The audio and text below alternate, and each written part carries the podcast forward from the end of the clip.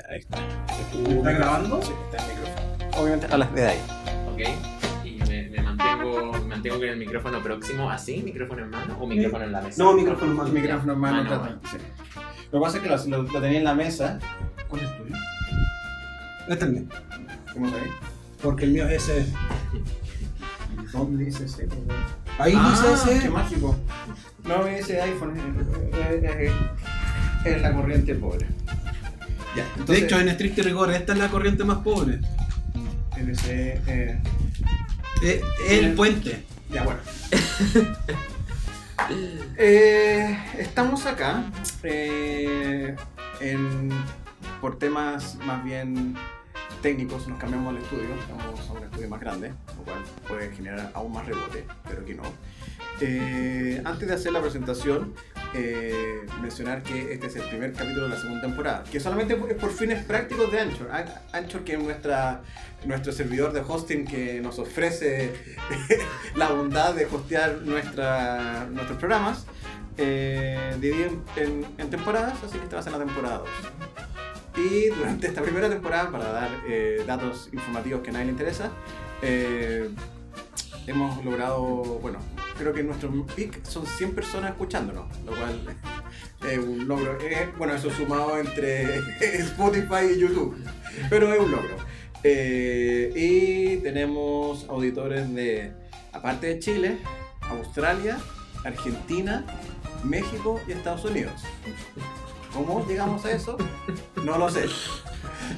Pero tenemos gente. Hay un, hay un ánima de Australia que eh, nos, nos está escuchando.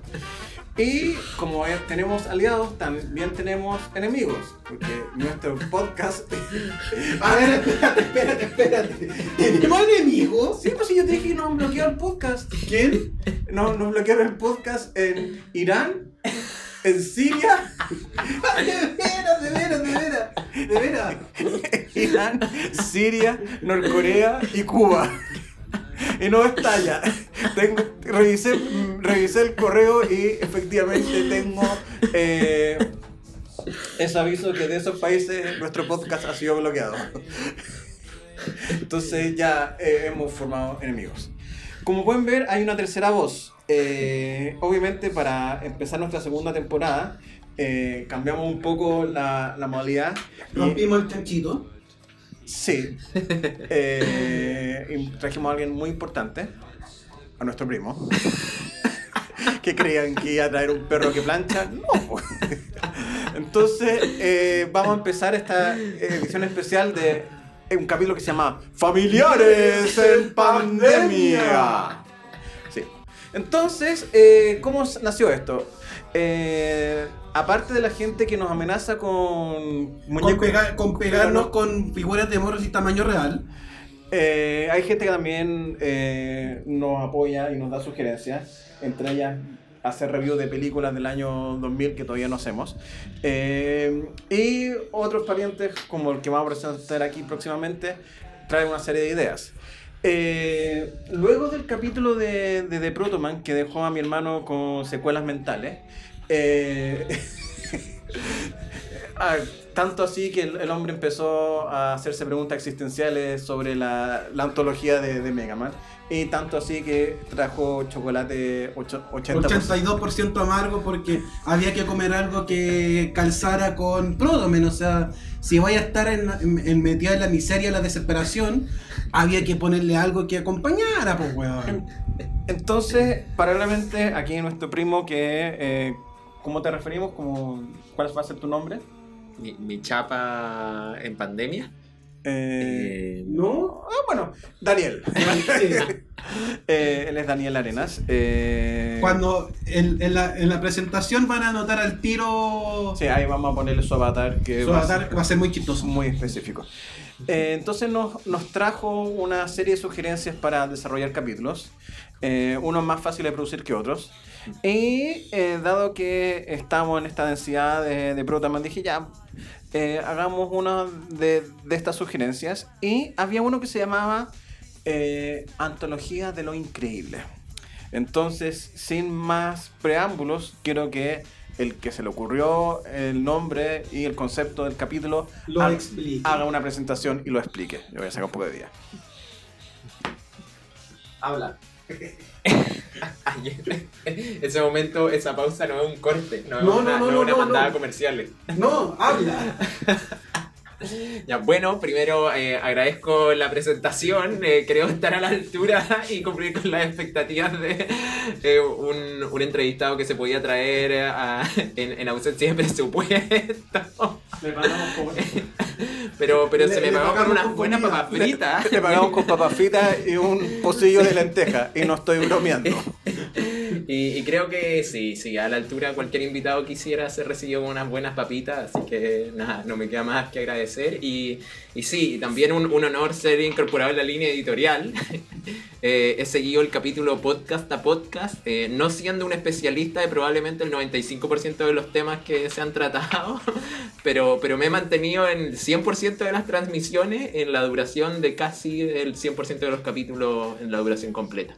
Así que en base a aquello, eh, y siendo yo creo, no sé, no quiero ofender a ningún otro fanático de- del programa, Muy pero que, queriendo ser el, cre- creyendo ser uno de los más grandes fanáticos del programa, eh, fui siguiendo la línea editorial y, y de acuerdo a algunas cosas que podía ofrecer, eh, hice una propuesta de, yo creo que de cuatro capítulos, eh, probablemente, que mm, algunos más tarde que temprano quizás verán la luz y, y uno de esos tiene relación con, con esta antología de lo inverosímil que, que básicamente refiere a que mm, yo de estos 29 años de vida, probablemente durante 25, he crecido al son de, de anécdotas, de historia y de hazañas que, que muchas veces rayan lo inverosímil. Eh, no sabía si, si iba a superar el filtro de, la línea editorial, dado que probablemente con este capítulo expongamos bastante a, los protagonistas de, este glorioso podcast, pero bueno, yo creo que es un riesgo que hay que correr. Y, y sin duda eh, la- la- todas estas hazañas lo valen, lo valen. Así que lo que lo que propongo hoy día es hacer una suerte de recorrido entre cronológico, pero más bien eh, protagonizado por, por ambientes. Eh, quería proponer a, eh, traer a la mesa algunos, algunos escenarios que han sido mitológicos de esta historia y a partir de esos escenarios ir, ir reviviendo algunas algunas anécdotas que desde los 90 hasta, hasta ahora eh, han tenido lugar en mis oídos y en mi mente. No, vamos a abrir, parece que. lle- público Llegó, quiere- pu- llegó público. Nuestro siempre fiel público. Entra. ¿Ustedes van a entrar? Vengan, vamos. ¿Sí? El público entró. Entró en masa. Vienen todos a, a escuchar la antología de lo inverosímil. Entonces empieza a presentar la- los ambientes y nosotros vamos a, procesar y, ver cómo lo hacemos. Bueno. eh, yo creo que el, el primer lugar que, que- en el cual yo empiezo a crearme a- y a criarme en esta línea de lo inverosímil eh, tiene lugar en la séptima región de Chile, eh, donde, donde esta escuela de, de la mentira eh, empieza a tomar, empieza, empieza, entro a esta escuela, a esta escuela de lo inverosímil para ser básicamente adoctrinado por aquí por mis primos, un lugar a la costa de la séptima región, cuyo nombre ustedes bien conocerán por, por el buen y legendario Zafrá, es Iloca. Eh, Iloca es un lugar icónico para nuestras historias en, los, en los 90. eh, y en ese lugar ocurrieron, por así decirlo, muchas cosas. y, quisiera poner Iloca aquí como para traer algunas, algunas de aquellas. Luego la línea editorial sabrá qué- qué minutos cortar de este audio y cuáles no. Pero, pero sí, quisiera partir con por ahí. Quisiera partir por Iloca. ¿Alguna historia en particular que recuerdes de esa etapa primigenia? Sí, en, en- bueno, en Iloca ocurren, yo tengo como una sección, tres secciones, eh, y que ustedes podrán echar mano y, y profundizar en la que quieran, pero está la sección, está la sección supervivencia, su muerte resurrección, muerte y de nuevo resurrección, que tiene que ver con algunos eventos en el océano. Eh, Ah, ya. ok, esa es una primera beta que se abre. En segundo lugar, eh, en Iloca en aquellos tiempos, como en muchos lugares, eh, los flippers tenían un, lugar protagónico. Y yo aquí desarrollé una admiración absurda por mis primos, dado como su habilidad en, los flippers. y hay también algunas anécdotas muy buenas de, de tumultos que se armaron en torno a, a su figura en, en batallas de antología. Eh, ese es un segundo elemento. Y un tercer elemento tiene que ver con ya no el juego en los lugares de juegos, llámese los flippers, sino lo que ocurría en el espacio intradomiciliario. Eh, había una serie de juegos legendarios, probablemente antes de la llegada de los juegos de mesa, que, que se desarrollaban en ese lugar y que también dio, dio lugar a anécdotas de culto. Entonces le- les dejo esos tres elementos sobre la mesa. Eh, Ok, eh, primero una pequeña aclaración, eh, un poco en el signo de los tiempos. Ya no existe la séptima región, es la región del Maule, hace, rato que quitaron los números. Y efectivamente, eh, claro, Daniel habló primero de la escuela de lo inverosímil, que es nuestra escuela. Qué raro que suena así. bueno. Y está la escuela de la mentira, que es la escuela del hombre. Sí, la escuela del hombre es la escuela de la mentira. Eh, que no, no, no, no vamos a decir todavía quién es el hombre, eh, por respeto al hombre. Pero el hombre merece respeto. Efectivamente. eh, A pero- ver, eh, si hay que poner una placa con la frase célebre, es. La placa es. ¿Para qué decir la verdad si se puede mentir?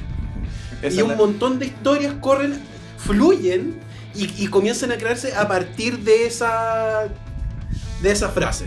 Quizás algún, alguna vez cuando baje la pandemia y, y el hombre no esté en, en misión, porque en este momento está en una misión minera, eh, lo vamos a entrevistar eh, que cuente algunas de sus historias y que queden en la posteridad. Y aquí vamos a invitar también al hombre para que sea parte del- de, la línea editorial. Ya. Historias de Iloca. A ver, Iloca era un lugar bastante interesante. eh, de partida, Iloca es una calle. es una calle que... eh, A los costados tiene todas la- las casas. Sí, y a un costado está el cerro y a otro costado están las casas en la playa. Eh, literalmente en la playa. Bueno, tu- eso, tuvo todas las casas. bueno, pero ahí las tienen. Después del maremoto igual pusieron casas, así que... Todavía están, así Todavía están. hay algunas casas que tú veis por la calle, oh, es una casa, y vais por la playa y es una pared nomás, pero. Bueno, eh, la, la, clase- la casa de Blau y la, la pesca que no se la llevó. Sí, po. Eso fue un fenómeno muy raro. La casa de, Pla- de, de- de Pablo, que fue, es un vecino o era un vecino de Loca, eh, está literalmente en la playa, está en la playa metida. No digamos que respetando la legislación. No, cero, cero legislación. Y eh, cuando llegó el maremoto, el maremoto se echó tres cuartos de la pesca, pero no la casa de Pablo. La casa de Pablo estaba intacta. Y, y por proximidad era lo más cercano al mar. Y no le pasó nada. Eso, eso ya Eso ya no abre las puertas de algo inverosímil. Bueno, en, en Iloca como efectivamente la, eh, las casas literalmente daban a la calle y era un solo camino, eh, uno siempre vivía con el riesgo de que un camión cayera sobre nosotros. Porque en la noche eh, las micros y los buses y los camiones llegaban, necesitaban llegar a la hora. Así que a las 2 de la mañana uno dormía y llegaba a saltar por el impulso de los vehículos que pasaban por la calle. Que Ahora- no pasaban a 20 o 30 kilómetros por hora. Que eso era el día. Era por 3. Fácilmente un- bus pasaba a 120 kilómetros por hora así rajado. Eh, y nosotros vivíamos a los pies de una discoteca. ¿Cierto? donde la gente bailaba y Carreteaba. carreteaba. El problema no era ese. El problema era que se acababa la discoteca, pero los señores seguían carreteando y andaban puestos y andaban con la cuerda. Y en algunos casos, después venía el desembarque en Normandía. Sí, eh, pero eso era el mejor de los casos. El desembarque en Normandía principalmente entraban a la casa sí, y pues, utilizaban el patio de la casa para, para ir a la playa. El tema es que ah, había ocasiones, una de las primeras historias es- la mocha que ocurrió literalmente afuera de nuestra pieza, donde gente se sacó cuchillos y acuchillaron a tres personas. Y al día, y al día siguiente era, era temática del pueblo el acuchillamiento a los pies de. eh, ¿cómo, cómo- cómo se llama el nombre de la calle? Era Besoaín. Besoaín 111. Besoaín 111. Lo cómico es que había un carabinero al frente. Y que nunca supo que se agarraron a cuchillazos. Por, por supuesto que no, pero. Entonces, ese era el, un poco el ambiente de, de Iloca. En ese ambiente crecimos. Todos los años. Veníamos por casi 22 años en Iloca. Un poco en, en- en la vida más consistente. Entonces, eh, Iloca, dado su característica, dada que literalmente la playa estaba a dos pasos, ya, eh, unos 5 o 6 pasos. eh, a- una cuadra es mucho. Sí, una cuadra es mucho. Yo creo que 40 metros había la, mer- la pirca y la pirca era una pirca de 20 centímetros y entraba a la playa. Entonces, eh, claro, quizás la, la única cosa media incómoda es que la pirca estaba con eh, plantitas y estas plantitas tenían pinchos. Entonces, claro, eran como unos 10 metros de pinchos que eh, con el paso del tiempo se generó un, un caminito que ya no Una senda. una senda eh, que ya no, te pinchaba los pinchos, pero también era una buena forma de evitar que cualquier eh, desembarco en Normandía de señores doblados subiesen por ahí porque esos pinchos puta que dolían cuando te, te los clavas. Entonces, en esa época eh, era fácil ir a la playa, era fácil bañarse. Entonces, eh, ahí aprendimos todo a nadar, incluyendo uno de los protagonistas aquí presentes. Entonces, el, uno de los cuentos más clásicos es que. eh, a ver, hay dos cuentos. Uno que estaban esa- en los primeros años, se había montado un- una cancha de voleibol en la casa y eh, está jugando Ricardo, el tío Pato, Amílcar y no sé quién más. Eh, y de repente mi mamá dice, Nicolás, Nicolás, y, y estaba en la playa y veo que el enano así, así 30 metros en el mar. Mi papá que estaba en la casa, de la casa a la playa era fácilmente 200 metros. ¿Sí? ¿Al mar? Al mar, de, de la casa al mar. No sé si 200 metros. eh. Ah, pero no, no, no ser 200 metros porque la costa es de 40, ya. Sí. Eh, en, ¿20, 30? ya, pongámosle 40 metros que más o menos es... eh, Ya, Sí. pongámosle 40 Sí, para... sí, es 40 metros que más o menos es en la zona. Si la, la región del Maule es una de las regiones que tiene más playas. Eso, de eso me acuerdo. De algo que haya ido a clase de geografía. Entonces, mi padre vio como este señor de dos años veía como subía por la ola. Y en un, an- un- en un acto de, de instinto de padre, fue, salió corriendo, cruzó todas esas dunas calientes, eran ya las 4 5 de la tarde calientes con pincho, a pata pelada, hecho una bala, entró al mar, sacó a mi hermano y lo puso ahí. Ahora, hubiese sido un- una anécdota única, no, porque no fue la primera vez que ocurre. Años, quizá un par de años de- después, recién habíamos llegado eh, y, eh, claro, eh, eh, estaban instalando la casa, habían ordenando, entonces a mi hermano le- se lo dejan encargado a eh, mi primo, no, no, no vamos a decir su nombre para... eh, Para salvaguardar su, Su integridad. integridad. entonces...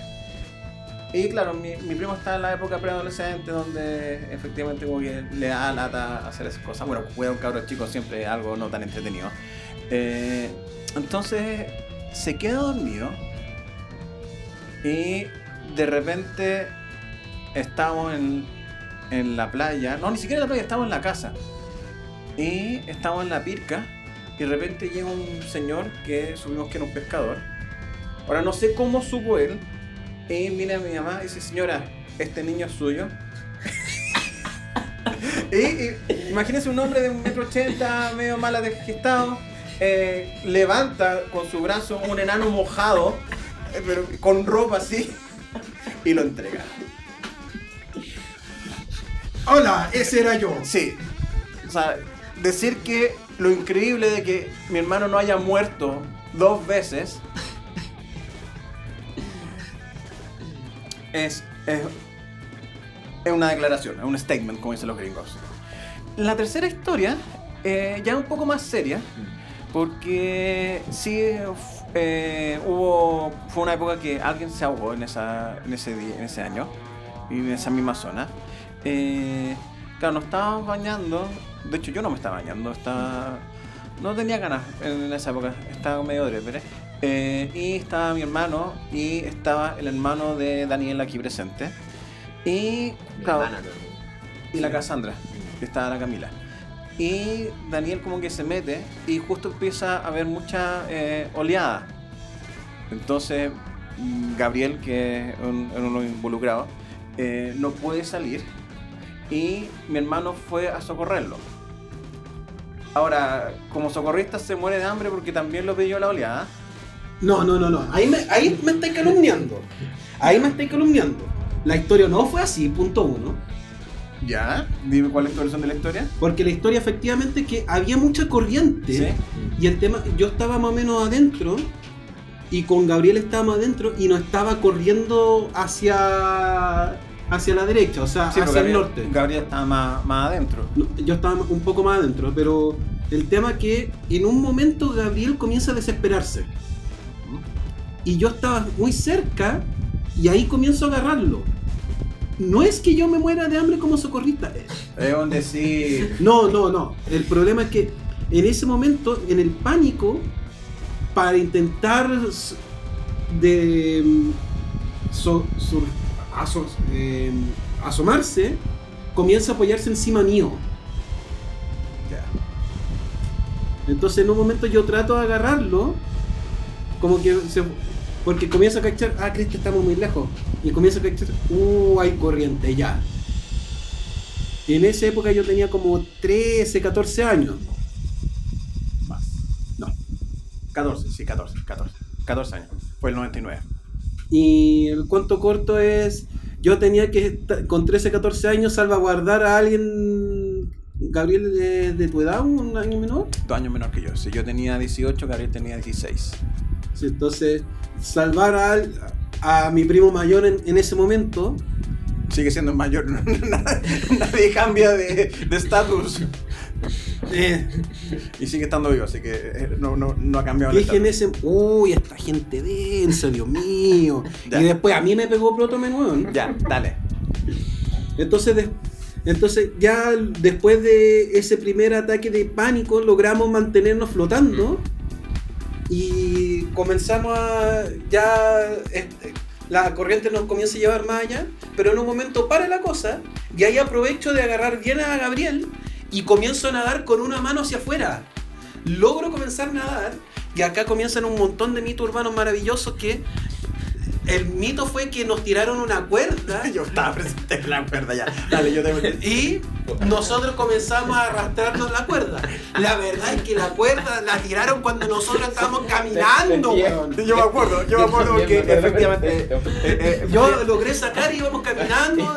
eh, literalmente un montón de gente vio este espectáculo y al final del espectáculo llegó la cuerda y cuando la tiraron, yo ya... El agua me llegaba a las tobillos, po, weón. Es que, sí, lo de la cuerda es más, Absolutamente verídico. es, ma- es verídico y es como maravilloso, trágico, porque ya, cuando ocurrió eso, eh, efectivamente yo andaba, no tenía traje de baño, pero sí tenía unos pantalones que eran como de género, era para, yo podía mojarme. Entonces, claro, vi que eh, Gabriel y Nicolás se lo estaba llevando la ola. Y claro, me saqué la polera y a correr. Y ahí me atajaron mi tía y mi madre eh, para que no, no lo hiciera. Porque, reasons, obviamente, no- claro, eh, de 2 a 3, mejor 2. Un poco lúgubre lo que se dice, pero efectivamente eh, era un riesgo.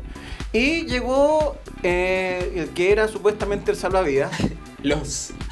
No, es que bueno, eran varias gente, muchos Era un montón de gente y zapolios, pero... Pero, claro, efectivamente el salvavidas el que tenía la ropa salvavidas eh, tenía mejor eh, condición física que el salvavidas promedio chileno, que son unos guatacas con cerveza. Entonces, vio esto y en un acto de, cowboy, hizo un, enlazado, lo tiró y la weá cayó afuera sin pa. Y la botella tiraban a correr hacia afuera. Y yo, ¿qué trataste de hacer, weón? Y creo que cuando el segundo intento salió Nicolás con Gabriel y como que-. y empieza a correr las patas de Nicolás como ya, gracias por nada.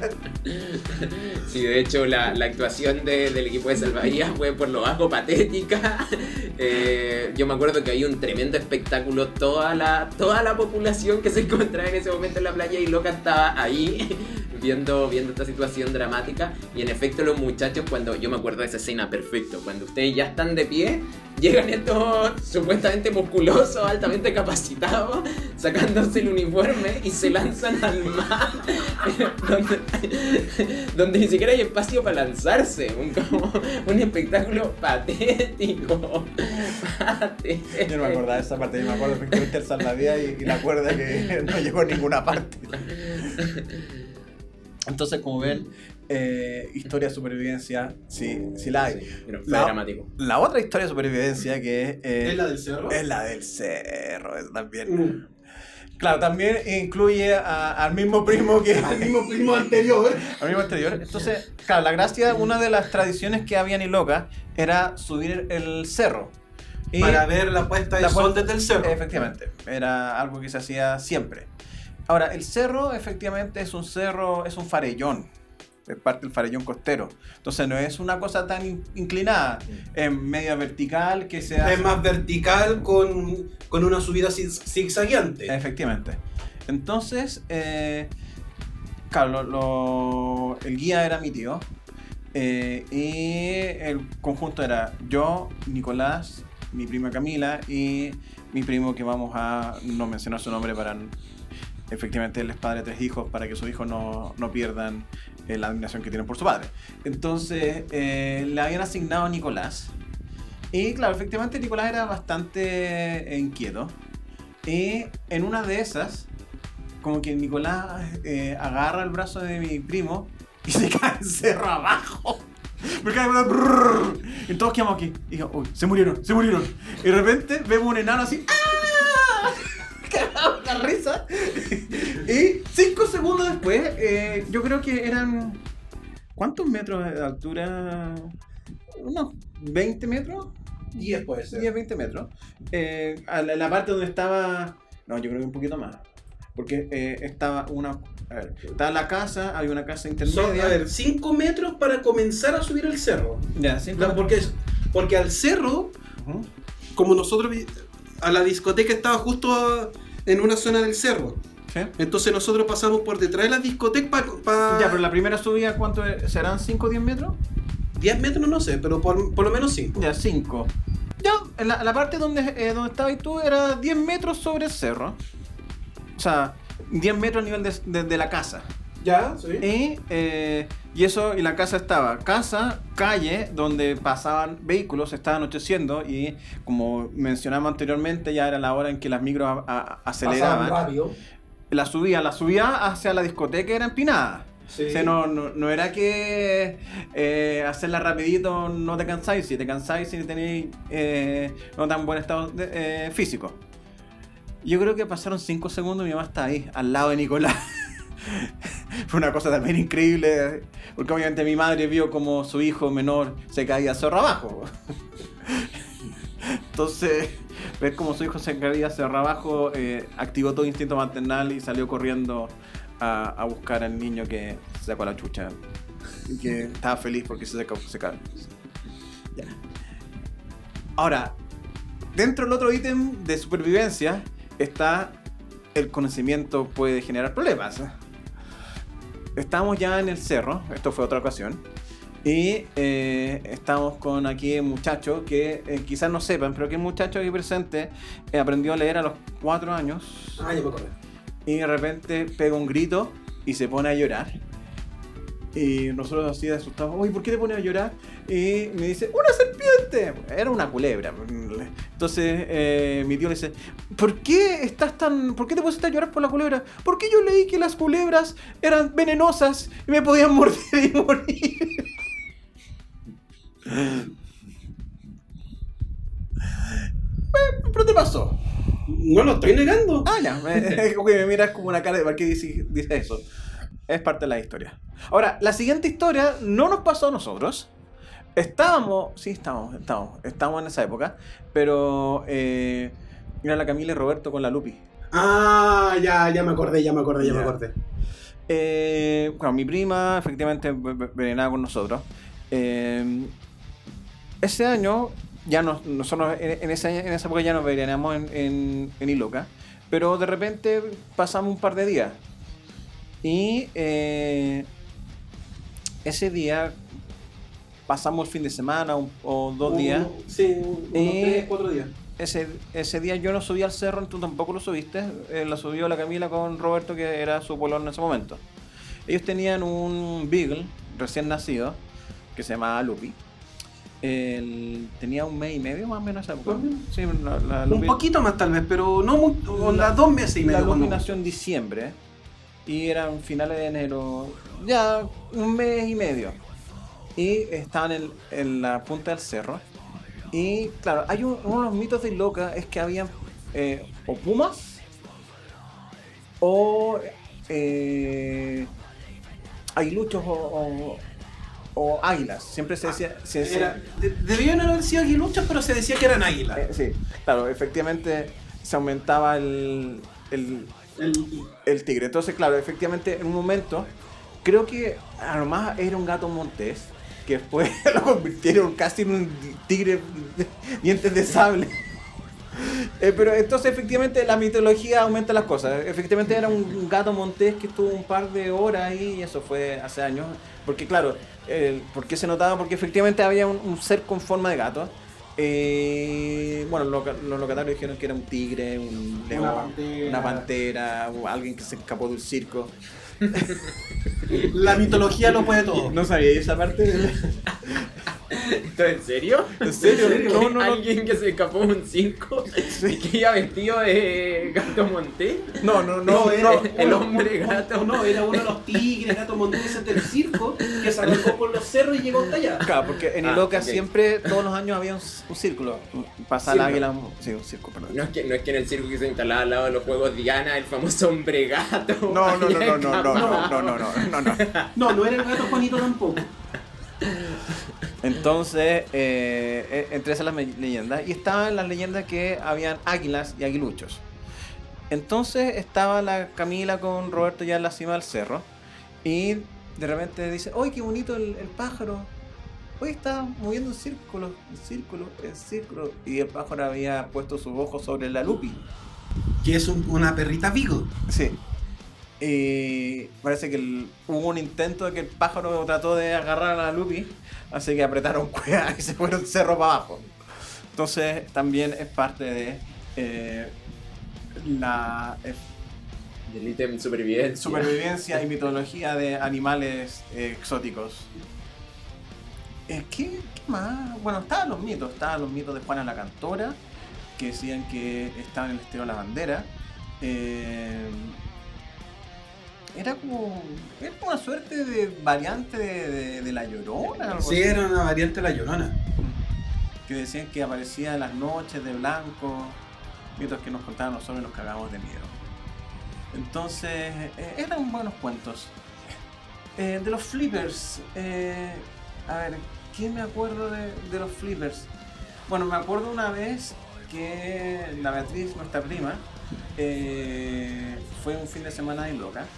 Y eh, obviamente parte de las salidas de noche o de la actividad de noche eran los flippers. Entonces uno se vestía y todas esas cosas. pues. En la noche efectivamente la gente en Manolane eh, se vestía de forma adecuada para carretear. Y estaba el hijo del dueño del hotel Iloca. Y ya los que éramos habitués de, los de, los, de los flippers nos cachábamos, si bien no necesariamente hacíamos grupos, pero eran mismos buenos que jugaban. Y el, el hijo del dueño de- del hotel me cachó que yo era primo de la Beatriz. Y como que me hizo una hazaña como, ven para acá. Entonces, oye, ¿esa prima es tuya? Y dije, sí.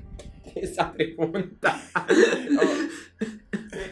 Esa prima es tuya, la pregunta bien rara te diré. ¿eh? Sí, bueno, pero es la gente del Se sur. entiende, se Es entiende. la gente del sur. Eh, porque no, Wong sabía que no era mi hermana. Y eh, no sabía que eh, no- yo veníamos con primos porque estaba con la Camila. Y la Bea ya se notaba la diferencia de edad. O sea, pese que con la Bea tengo, bueno, dos años, pero en esa época la, la Bea... Eh, eh, en esa edad la- la- esas diferencias son mucho más notorias. La Bea era mucho más mujer en esa época, entonces eh, trató de hacerme gancho. Y la Bea que hizo dijo que sí, pero se cambió el nombre. entonces yo fui como una suerte de. Celestino, la Sí, Cel- Celestino. una suerte de Celestino para hacer el gancho. Y lo, lo cómico es que el weón era así todo canchero. Y llegó la Bea y se cortó en tres tiempos, así como. "Oh". Y la vida quedó to- totalmente eh, des- desilusionada porque el weón tenía pinta, pero cuando hubo la hora de decir hola, ¿cómo estás, nena? No, no le salió la voz. Así que esa fue parte de mi aventura en los flippers de, los celestinos. Eh, ¿Cuál otra aventura por los flippers? Eh, ¿Sabes que hubo una mocha por Street Fighter? Cuando alguien te pegó porque Ah, lo que pasa que. No, no me pegó, sí, ya ni me te acuerdo. pegó, te pegó la espalda y yo después me agarré a, a empujar. Ah, lo que, lo que pasa es que. Como, le pegaba algo al Street, al Street Fighter en, eh, cuando Al- chico. algo es humilde, algo humilde. No, por eso porque no, recién estábamos empezando. No, no estábamos, no habíamos jugado demasiado. Ni, que- siquiera, ni siquiera el Street Fighter como tal era el Final Fight o algo así. No, no era el Street Fighter, era el Street Street Fighter, Fighter. era el, Era el era el 2 o el 2 Turbo, No, entonces. no, no, el Doctor nunca, nunca llegó ahí. No, sí, sí llegó. Champion Edition. El Champion Edition llegó. Y acuérdate que estaba la versión pirata. Ah, sí, sí, sí. Entonces el tema es que. Imagínense. Era el, dos pira- era el, el, el, champi- el el Champion Edition Rainbow. Sí, el Rainbow. O el pirata. Whatever. El punto es que en la versión normal, de repente uno jugaba y obviamente la- eh, a- había. Si queríais jugar y pelear contra otro, lo teníais que sacar, pues teníais que ganarlo en una partida. Yo estaba jugando y en un momento comienza a llegar gente y comienzan a intentar sacarme. Recuerdo ese momento perfecto. Ah, tenía ahí tu público también, estábamos todos viendo momento.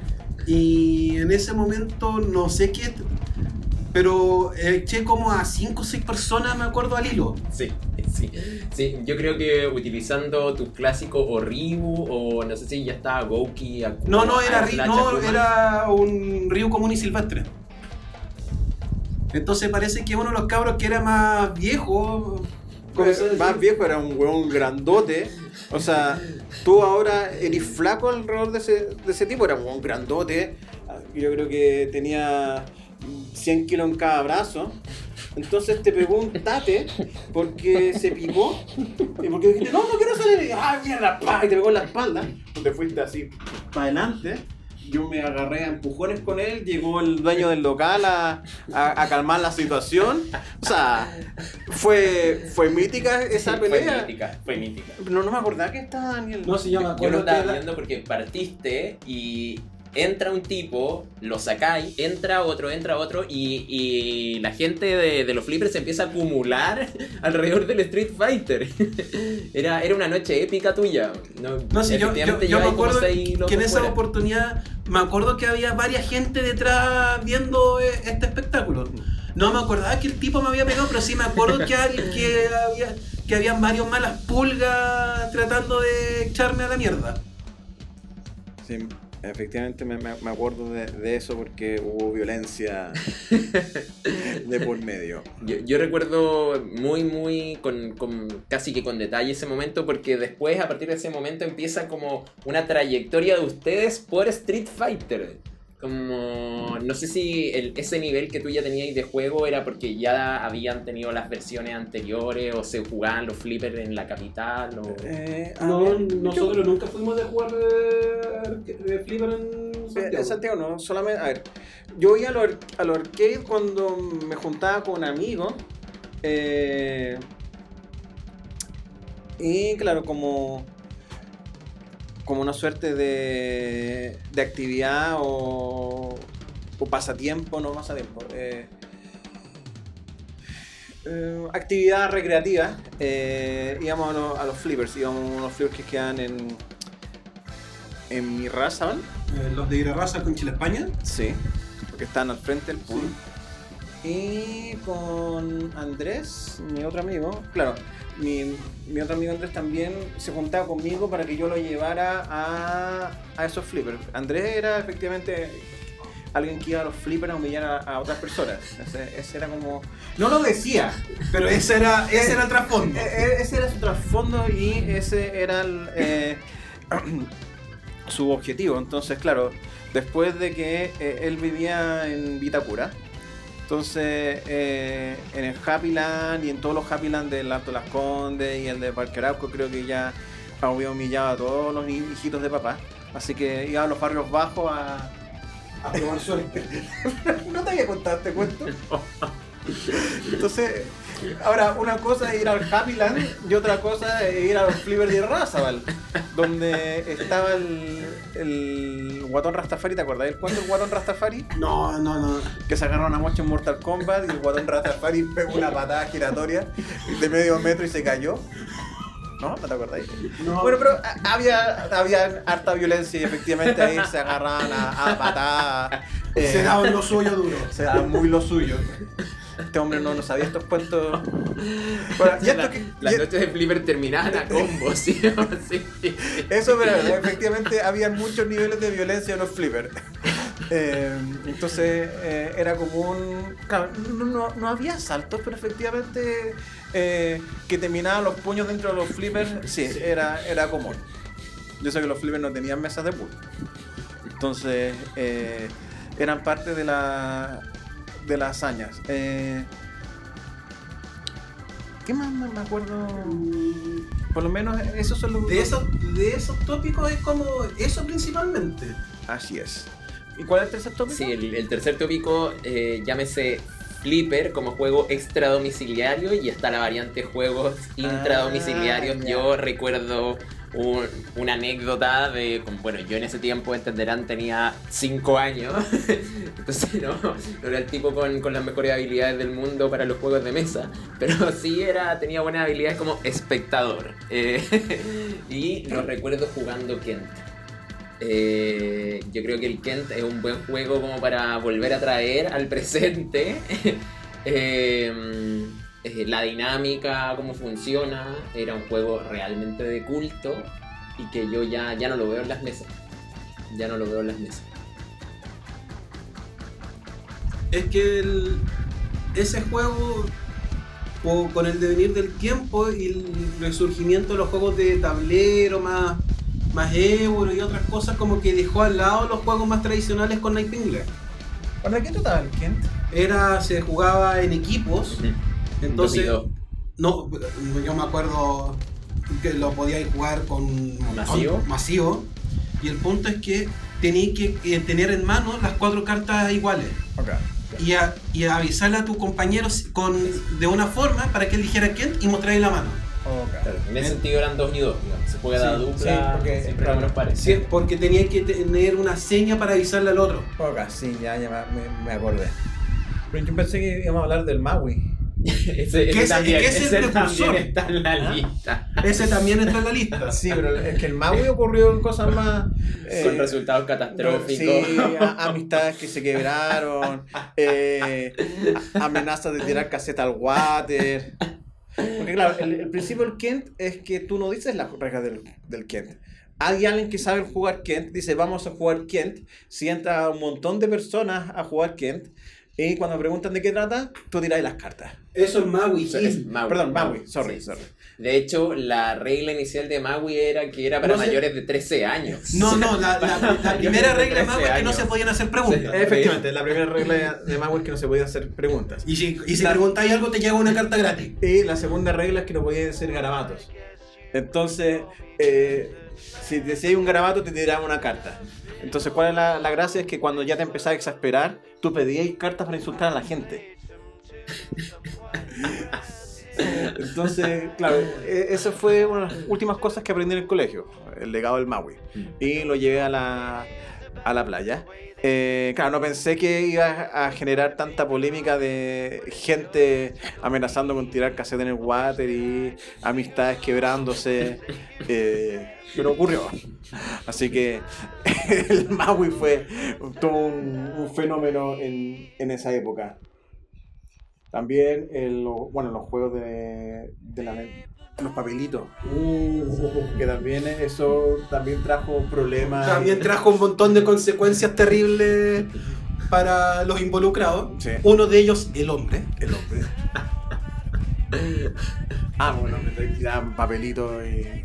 con mensajes poco decorosos. Sí, era- Y el problema es que había que interpretar es- esos mensajes poco decorosos, como métete el, el palo por la raja. Que sale- Sí, era, era una cosa muy. Era muy. Era, eran largos, eran como frases completas. Entonces, eh, Entonces, tras comenzar a avanzar en esas frases, uno caía en el precipicio de ir cagándose la risa cada vez más leyendo y explicando la frase. así es. Claro, llámese que Papelito es un juego donde la dinámica funciona, que se escriben diversos términos aleatorios en papeles, se lanzan a un pozo común y luego se distribuyen equipos donde hay que hacer adivinar el término a tus compañeros, pero sin utilizar, creo que va escalando en, en grados de dificultad. sin Bueno, utilizar las palabras. Sí. Sí. O sea, este juego se trajo como una, una versión educativa donde originalmente era personaje famoso y cosas así. Mm. Y después se deformó. De a- hecho, bueno, creo que, el- creo que el juego lo trajo la Marcela Valencia, que era profesora. Y eh, ¿Es el, un hecho? eh, el hombre lo, lo corrompió a lo que. No, no, conocimos no, durante ojo, años. Ojo, eso fue premeditado. ¿Qué cosa? ¿Que lo corrompieron? Sí. Siempre, no, no, No, pero fue me- premeditado con la, con la Marcela también. Ella sabía. Ah, bueno, pero. Para la, para la entretención había que hacer la dinámica. ¡Oh! ¿qué- de fingir sorpresa. ¡Oh! ¿Qué está pasando? Pero esta es la primera etapa, yo cacho. Sí, sí. Es el, eh, eh, efectivamente, esta, vamos a cerrar esta primera parte de la antología de Illoca. Entonces, ¿qué viene ahora, eh, moderador? Sí, eh, también quería traer quizá una categoría que no tiene un espacio físico propiamente tal, pero sí en nuestras mentes, y particularmente sus mentes, que, que tiene que ver con eh, historias de culto eh, que bordean lo inverosímil.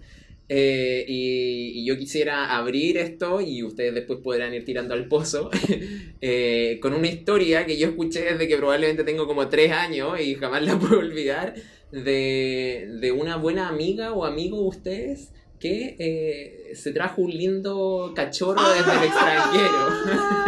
¿Sabes qué? Cuando, cuando, lo- cuando hablamos de la antología, yo dije, tengo que contar esta historia. Yo, crecí escuchando esto, así que después de 20 años me encantaría volver a escucharla. De momento voy a buscar un, un poco de vida. Ah, lo increíble de esta historia es que uno salió en la cuarta. Dos, eh, lo contaron dos personas distintas. Lo que significa que no es invento de alguien, sino eh, fue un hecho verídico. Una de ellas, eh, mi tío, que eh, en esa época trabajaba en veterquímica, era veterinario. Otra lo contó un, un amigo, un, un compañero de colegio, cuya madre trabajaba en el servicio... ¿En el, en el SAC?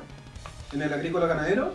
Pues, no, el, el, el SAC, o sea, el Servicio Metropolitano de Salud, el, el que ve el tema de... ah, La Ceremi. La Ceremi, trabaja en la Ceremi. Entonces, son dos fuentes que están con el... eh, con el factor común... Con el factor común que eh, tienen que ver con el tema de veterinarias y de Internación de animales. Internación de Animales y Sanitarios. La historia es que había una familia que se fue de vacaciones a Venezuela. Y era una niña que estaba con sus papás. Y de repente ve en- caminando por la calle un pequeño perrito. eh, así, no era tan bonito, pero tenía como una pinta de media tierna. Y la niña se enamoró de este perrito lo adoptó y creo que estuvo las dos semanas con el perrito. Y ya era hora de volver a Santiago. La cabra chica no quería eh, dejar al perrito. Así que la mamá no se le ocurrió nada mejor que meterlo a la mala. Internarlo al país dentro de una maleta. eh, no sé cómo pudo pasar, pero pasó.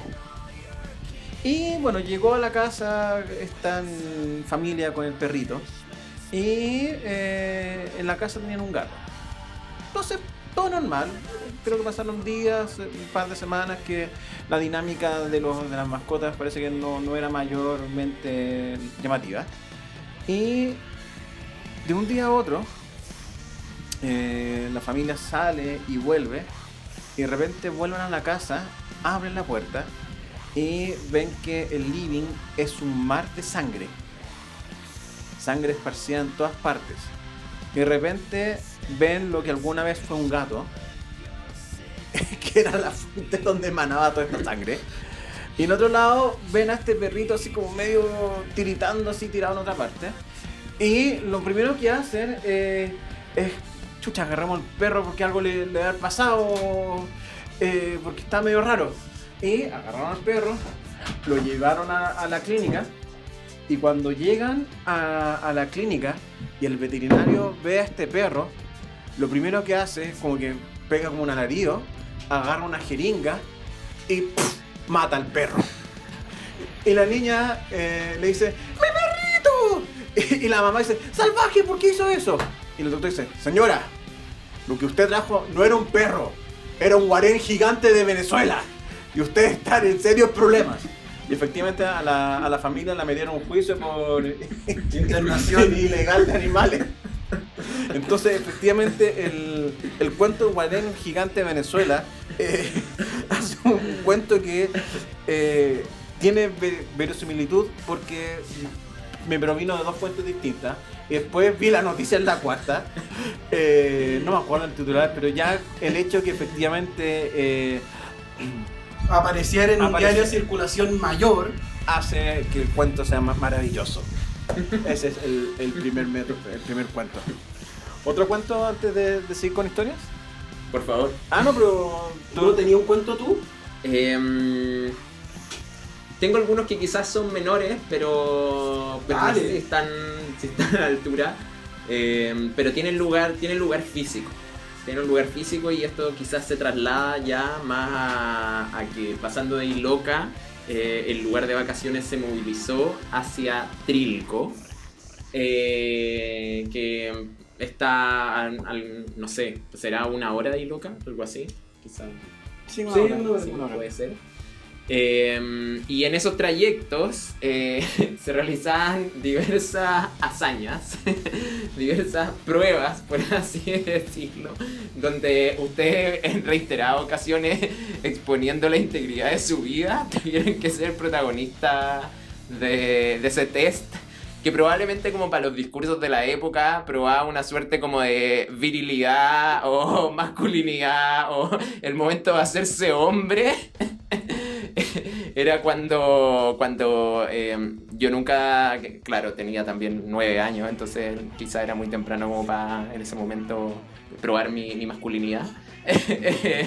Los metían adentro de un vehículo, los encerraban probablemente a 40 grados Celsius. estabas con nosotros? No, yo- no, no, estaba no. Andrés, yo no- estaba Andrés. Yo no estaba dentro No, de no ese estaba. Andrés.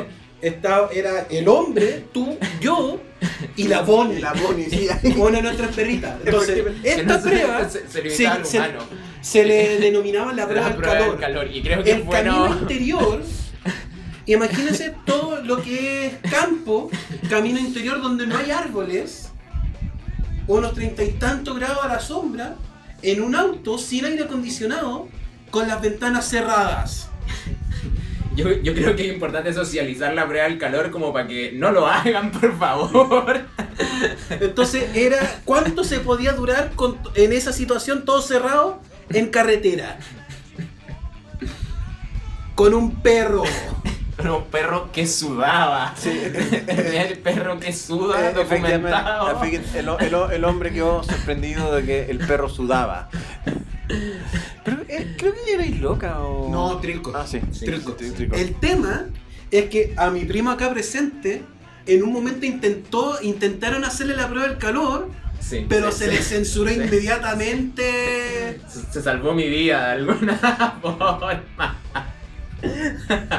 Probablemente iba escondido en la maleta del auto y, y se me encontró. No, porque yo me acuerdo que, que tú también con André intentaron probar la prueba del calor, pero fracasaron miserablemente. Sí, sí, sí, sí. La prueba del calor es algo que solamente ustedes pueden decir que, que tuvieron ese legado, que lo experimentaron y que hoy día llevan en, en sus cuerpos. Sí, y, y recordar a la Moni que sudaba era es algo que efectivamente es, es difícil de, De describir. de describir, un perro sudando. con un vehículo con, con- con los vidrios empañados por la carretera. El camino interior, sí. Bueno, también en ese mismo auto, creo, cuando... ¿Cuál? Tu señor Mondenberg. Ah, sí, en el viaje se le, se le Sí. dice Monkenberg. Eh, claro, no, el, el apellido paterno de mi padre es Monkeberg. Eh, Ma- materno. Sí, tienes son ma- maternos. Maternos Monkeyberg, paternos Rosa. Entonces, eh, ahora no es. No, no sé cuál es la, la relación directa con los Monkeyberg de, de la política, creo que son primos segundos. Son como segundo o tercer grado. El punto es que hay un. hay un. sanguíneamente hay una relación muy diluida, pero hay. Sí. Entonces, eh, claro, la, la historia principal no es la del Monkenberg, Monkenberg, eh, pero claro, nos paró un carabinero eh, y claro, el hombre eh, muestra lo- los documentos y el carabinero ve el apellido y como que se sorprende, y dice, ah, usted es Monkenberg, como, como le, le dice muy raro el apellido. Y, Recuerdo eh, una leyenda que decía Mombel. Monberg. algo así, era... Una tontera así. Entonces eh, el hombre igual un poco nervioso para salir del, eh, del lío. Sí, sí, sí, eh, es de la región de Linares. el hombre inventa la región y el carabinero lo pasa. Entonces, que ahí está lo interesante. Después de eso, a las- porque eso fue a la salida de la, Sí. de la huerta. ¿Qué es lo que pasó? Eh, pasó un camión, un camión con carga, pasó sobre un tendido eléctrico, botó el tendido eléctrico, nosotros tuvimos que frenar y al segundo después, por eh, obviamente por eh, distancia, el, el auto de atrás no alcanzó a frenar, eh, así que chocó con nosotros. Y nos damos vuelta y veíamos un. Creo que era un Hyundai. No, creo- era uno de estos SEA, de ese No, no, era, eh, no, no, era, era un sedán. Ya. Pero, pero no me acuerdo si era un Subaru o era un Daewoo. Pero eh, lo que pasa es que el, era, este era un Jeep. Y el Jeep era. Este Jeep tenía efectivamente esa pelota para conectar carga. Entonces el auto chocó con la pelota. Y eh, como fue un choque de alcance, claro, nosotros chocamos y nos fuimos para adelante en un segundo nada más. Dimos vuelta. y el hocico del auto, la parte delante quedó como acordeón. Veíamos al hombre. Voy a poner. Voy a hacer el gesto así. ¡Ah! Manos en la cabeza, Manos en la cabeza, mirando, mirando perdido en el horizonte. Diciendo esto no puede ser y, y ellos diciendo Sí, pues el hombre dijo, "Mm, nada que hacer, pues. y agarró el auto y se fue. Claro, porque efectivamente no, no fue culpa de nuestra, Mm. porque tuvimos que frenar porque cayó el tendido. Y la ley dice que cuando uno frena, el de atrás tiene que frenar. Y si no frena, es culpa de él. Entonces, claro, me acuerdo que el hombre, porque yo estaba documentando para un pequeño video que hice de- del viaje a Trisco. Entonces el hombre dijo, sabes que debí lo haber grabado, así con la cara acabado. que el hombre quedó muy acabado, yo creo que era el. el- De hecho, se inmortalizó ese Sí. monumento como monumento al hombre acabado. Sí, pues. Sí, el hombre acabado. Lo cual me lleva a un segundo hombre acabado. Ya. Esta fue una historia en Guanaquero. Y acá tengo otro testigo. ¿Cómo olvidarlo? Es el legado del hombre acabado. Es el legado. Misma expresión. La historia terminan igual. Entonces, en esta aventura no ocurrió nada extraordinario, sino que estábamos almorzando en un local cerca de donde estábamos veraneando en esa oportunidad. Y vemos llegar una comitiva de 15 personas. Entonces comenzaron a pedir los platos y nosotros comiendo. Y de repente, No dejaban de llegar platos a esa mesa. esa mesa eran 15 lomos lo pobre, 10 vinos, 40 bebidas. Y el postre, una, y el postre como dos sandías por nuca, pero Ya, dale. El tema es que de repente tú comenzás a, pa- a ver Y comienza el hombre a salir de a poquito. Comienzan a salir. Y de repente. llamado. Y de repente termina un señor solo en la mesa. Y llega el mesero y le entrega la cuenta. Y el hombre quedó así. Manuel. Sí. Manuel al frente miraba fija hacia el Mira- suelo. Mirada fija, perdida, de no saber cómo diablo iba a pagar esta cuenta, porque eran 15 hueones comiendo cada Yo creo que era como 15 lucas por cada weón. 15 lucas, ojalá, yo creo que eran 25 por nuca. Entonces en esa pasada debieron haber sido como 500 lucas gratis así. Sí, me, me acuerdo que el hombre contaba que la cara de, des- destrozo de- del pobre tipo cuando sacó la chequera y empezó a filmar eso. Vamos a hacer el cálculo. ¿Viste que La indumentaria aquí presente, hay una calculadora. 300 lucas? Y, y te diría por lo bajo, eso es el mínimo. Es el mínimo minimorum. Pagar 300 lucas. En un almuerzo nomás. Considerando que estábamos a mitad de temporada estival, entonces te quedaban otras dos semanas de veraneo. O sea, yo pagué 68 lucas y todavía me duele una vez que inventé, invité a alguien así. Lo invité a ustedes, bueno, una vez que invité tuve que pagar como 70 lucas y eso fue doloroso. Entonces 300 lucas. eh, yo creo que el hombre tuvo que después trabajar dos semanas ahí para... Y cuando, cuando el hombre estaba ahí devastado, y recuerdo que lo vimos, discutimos si íbamos a ofrecerle ayuda o no, yo me acuerdo porque era un tipo realmente destrozado. Eh, Se veía, se veía un aura que decía, mátenme, por favor, Y mátenme. es que entra un desde afuera. Y, y le dicen, ya, pues apúrate, weón. estamos esperando. Los tipos de afuera lo estaban apurando, el pobre cristiano. No, el escarmiento ya era suficiente. El escarmiento de la cuenta era suficiente como para recordarle que el resto lo estaba esperando, pues, weón. El legado del hombre acabado. El hombre acabado, una figura y un legado. Yo me acuerdo, ah, hablando de La Serena, eh, de, la, de la vez que fui con ustedes a Coquimbo. Eh, No nos funaron. ¿Ah? No, no, no. Es importante. Importante aclaración. Pero que era- Fuimos de forma voluntaria a veranear. No nos, no nos regalaron pasajes para allá. De los de aquí presentes no, no funaron a nadie. Es que- Bueno, es que en esa época tampoco Coquimbo era la capital del- del- de los funados, así que... Pero hay que aclararlo que- igual. sí, sí, sí. importante. importante. Bueno, pero sí en esa época era una, era una capital de Magic. Entonces, mm, acá Nicolás, Sí. Daniel y Andrés Valencia, eh, Rosa Valencia, eh, eran jugadores de Magic. Que yo creo que igual ustedes tenían como cierta ínfula de somos santiaguinos, jugamos bacán Magic. igual tenían como eh, eh, esa- ese aire, si no, no me, no me digan que no. Aquí Entonces- viene la capital Sí, aquí viene la- a, a civilizar. Aquí, Entonces, ustedes llegan, pues, saludaron a, a- a Coque, eh, se sentaron a- un poco a entrar a la talla y llegaron los, los habitantes del lugar, vieron a estos santiaguinos y eh, me preguntaron sus nombres. Ah, sí, son ustedes. ¿Y ustedes en qué lugar del ranking están? Y justo estaba el ranking anual o eh, de momento de, de Magic Chile y los buenos empezaron a buscarlo y efectivamente no estaban. Sí, pues. y ya, ya con eso eh, eh, el aire de ánfula de santiaguino bacán empezó a decaer hasta que llegó cualquier weón y lo sacó a la chucha. Yo me acuerdo que An- Andrés estaba particularmente molesto porque perdió. Efectivamente, la cara de picado de Andrés Rosa era de lujo.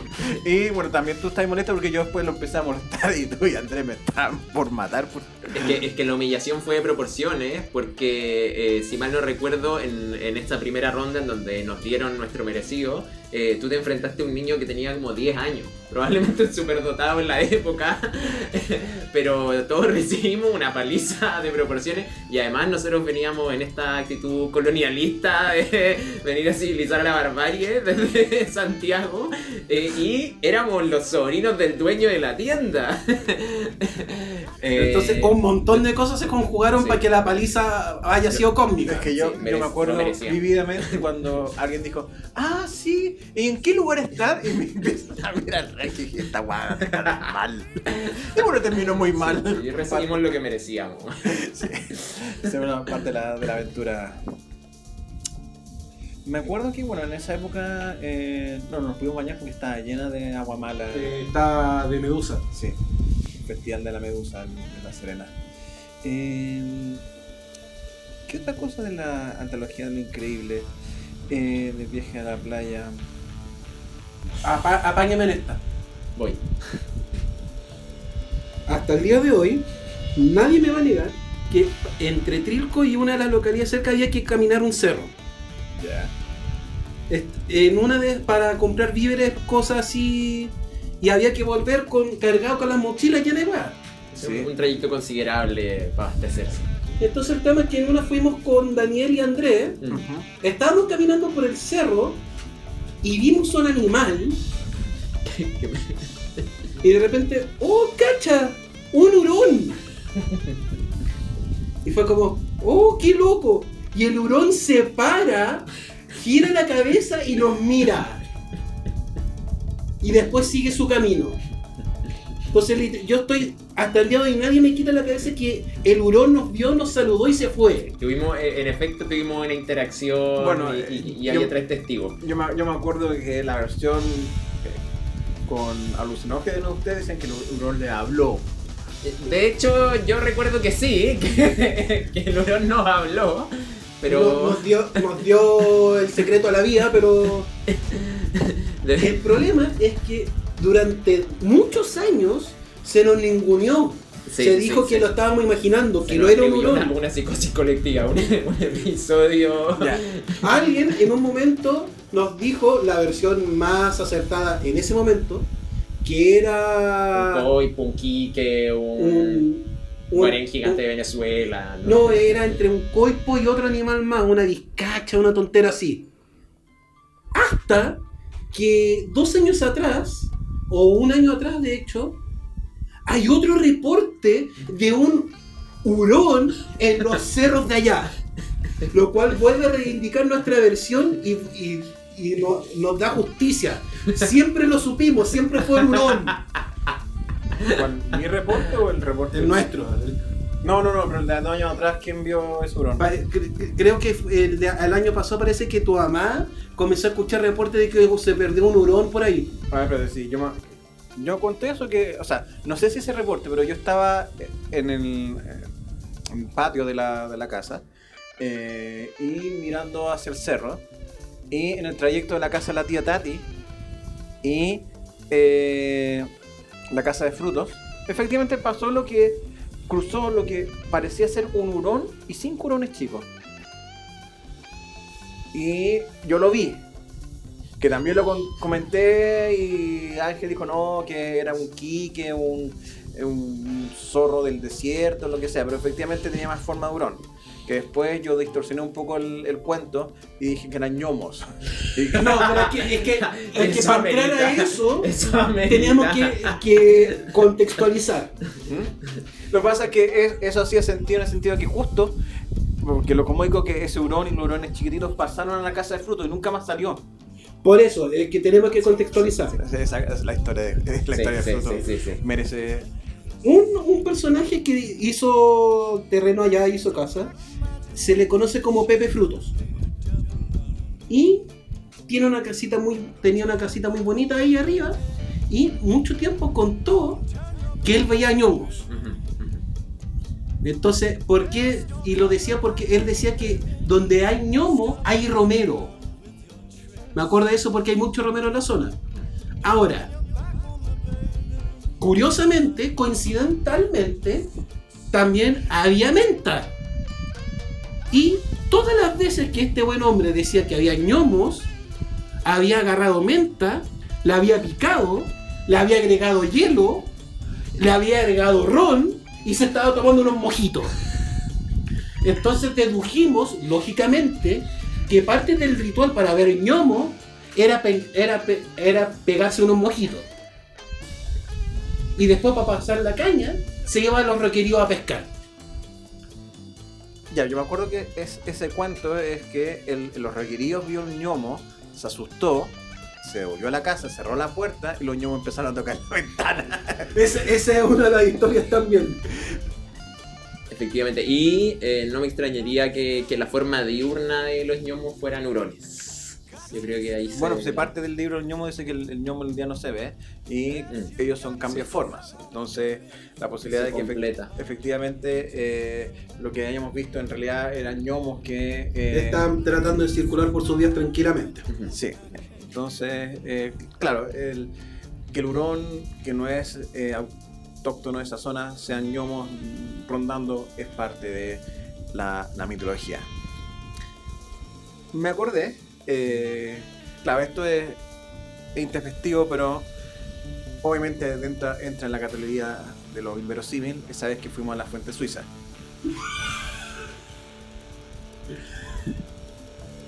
A ver, eh, éramos yo, Éramos mi, cuatro. mi hermano, eh, La Camila. Roberto. Camila Roberto.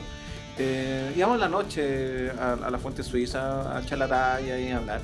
Y ya llegó la hora de pagar. Pagamos. Pa- pero- Pagamos, pero en un momento nos cobran menos, harto menos. Creo que nos cobraron la mitad. Sí, un poco menos la mitad. El tema es que eh, claro, el vuelto que nos dejaron era efectivamente prueba de que nos cobraron harto menos. Y dijimos, chucha, eh, Ya, po. ya, pues, será, po. Y claro, de- dejé dos lucas eh, para dejar la propina y me, me dejé con el vuelto acá y no íbamos. Dije, bueno, si se equivocaron, eh, mm, problema Será de, Dios, será de Dios, pues así que nos, nos vamos tranquilamente. Y Y estamos doblando por la ah, calle. el- la fuente suiza está en Irrazar con otra calle, no me acuerdo el nombre de la calle en este momento. Eh, y estábamos entrando por esa calle y de repente dicen, ¡Ey, esperen! Y de repente, es una weá que no, todavía me cuesta creer, salieron una, dos, tres, cuatro personas a interceptarnos, de los cuales dos, un weón saltó el segundo piso. O sea, del segundo piso abrió una puerta lateral, apareció uno de los mozos, saltó por la escalera y nos atajó. No, no te sabían cuenta de la fuente suiza. No sabía cómo saltó al segundo piso. Saltó al segundo piso, si eso. Entonces, pero era Y de hecho creo que nos atacó la admini- no sé, una de las administradoras, la administradora local. Si no, se fuera, era mucha gente. si era- Y era- con, y con palo. No, pero eran cuatro hueones más la administradora local para. Para, efectivamente para, para, para cuadrar los números, digamos. para cuadrar los números. Y ahí, bueno, ay, sí, uy, se, nos- se olvidó ya. y- estoy. Pero que fue muy El espectacular. aparatoso fue increíble. La cantidad de gente, porque claro, fue el tipo que salió del segundo piso, el one de la puerta de atrás, la niña que salió por la puerta principal se dio la vuelta a gritarnos, ¡Ey, esperen! Y había otros más, entonces, chucha. Y claro, eran como 5 lucas más de... que- No, eran como 10. no, no, no, eran porque yo pagué con 20. Ve- pagué con 20. Sí, pues si no, no, no, no hubiese ocurrido. Yo pagué un billete con 20. eh, dieron como 8 lucas de vuelto. eh, dejé 2. Y eh, me llevé la, las 7 que, que quedaban, entonces, o las 6 que quedaban. Entonces, sí, efectivamente, no era tan, tan, tan. 6 lucas igual es una buena cantidad de plata, pero no sé si ameritaba. Un operativo. Un operativo de unas fuerzas especiales para atajarnos la. Las 6 lucas faltantes. Así que eso fue. Si, o sea, si, no, si no lo veo, no, no lo creo. No. Es por eso que está dentro de esta antología. de- De, de saltos de segundo piso, eso me lleva al weón que trató de robarle el PlayStation, weón. No. Ese weón. Sí, Esa también es parte de la antología de lo increíble. Ya, pero es que te- voy a contar mi parte. Eh, yo estaba volviendo de la universidad y justo ese día, por alguna razón extraña, no me no llevé llaves conmigo. Y veo que ya la casa está. no había nadie, estaba cerrada. Pero lo curioso eh, es que estaba el ventanal abierto. Y eh, me doy una vuelta, no sé, pues habrán pasado 10 minutos para hacer algo de tiempo. Y nuestro público está indeciso para escuchar esta, cuen- esta historia del robo de PlayStation. Y claro, me, me doy una vuelta.